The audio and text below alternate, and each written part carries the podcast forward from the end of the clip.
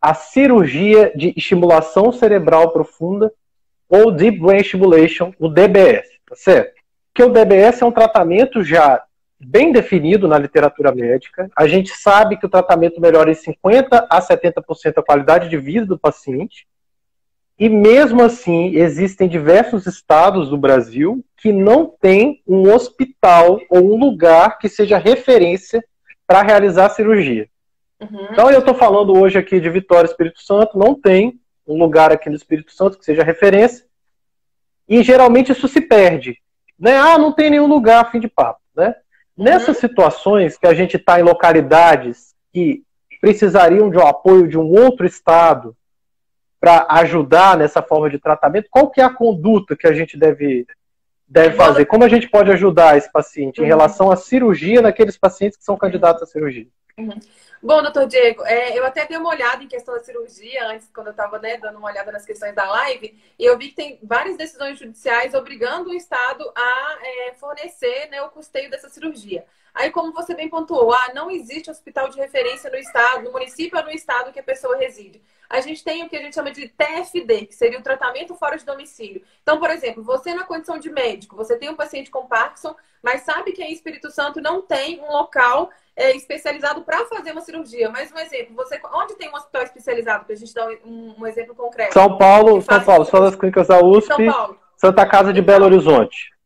Exatamente. Então, o que, que o doutor vai fazer? Vai fazer um encaminhamento falando que o paciente tem Parkinson, tem indicação para cirurgia, demonstrar claramente por que, que essa cirurgia é recomendada, quais os benefícios que vai trazer para esse paciente e fazer um encaminhamento para o hospital de referência. E aí a pessoa vai ter que procurar assistente social, a secretaria de saúde, alguém relacionado à saúde ali na sua cidade para estar tá requerendo esse TFD que a pessoa vai entrar em contato pra, no hospital na USP, por exemplo, para estar tá marcando essa consulta, ou se a pessoa mesmo conseguir entrar em contato lá para marcar essa consulta, melhor ainda. Por exemplo, talvez você conheça algum médico lá que você consegue encaminhar os seus pacientes. E aí, tendo a consulta uhum. marcada, é melhor ainda, porque aí tem esse TFD, que é o tratamento fora de domicílio. Quando o Estado ou o município não tem um tratamento para a patologia de uma pessoa, essa pessoa pode ser encaminhada para uma cidade de referência e o Estado é obrigado a custear tanto o transporte, seja aéreo ou terrestre, do paciente e do acompanhante, no caso que o, o, ela já está com uma mobilidade bem reduzida e o médico coloca no relatório médico que ela precisa de acompanhante, é, o transporte e a estadia, tá? E ainda tem uma ajuda de custo, que tem uma tabela do, do TFD, que tem uma ajuda de custo para esses fins. Então, nesses casos que não há um hospital de referência no município da pessoa, eu vejo como mais viável o TFD. Ah, procurou a Secretaria de Saúde, foi negado o TFD é, eles não deram nenhum retorno, coisas desse tipo, da mesma forma do medicamento. Pega negativa para estar tá judicializando e requerendo que a cirurgia seja feita naquele estado de referência.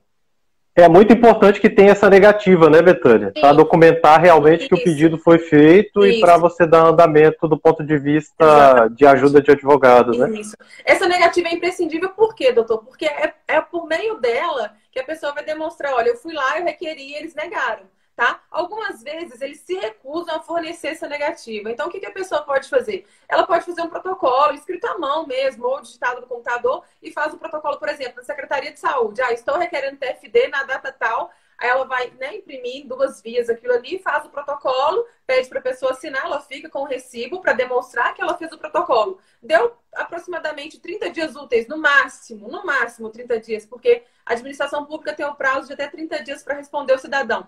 Não respondeu dentro desse prazo, configura-se negativa é, implícita, né? Ou seja, não respondeu, a gente fez requerimento, uma negativa implícita e aí também já serve como prova no meio judicial. Se o juiz não aceitar essa negativa como prova, ele vai intimar a Secretaria de Saúde para poder manifestar no processo. Às vezes, se não tem a possibilidade de cirurgia no seu estado, é lógico, esse é um problema também, viu, Betânia? Que, por exemplo, no estado de São Paulo, que tem o Hospital das Clínicas da USP que faz a cirurgia, existe uma fila.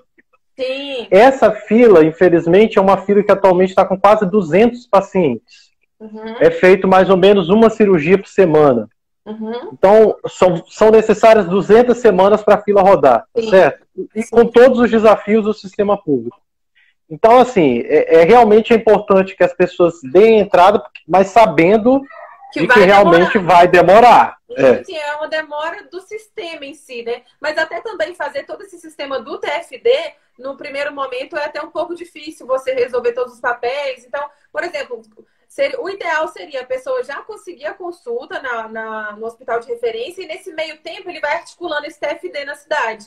Porque aí o tempo vai correndo enquanto ele está correndo atrás dos, do, dos papéis o município de residência da pessoa e onde ela vai se tratar tem que ser acima de 50 quilômetros para TFD, para ter direito ao TFD. Tá. Que via de regra Não, é, isso é importante. Sim.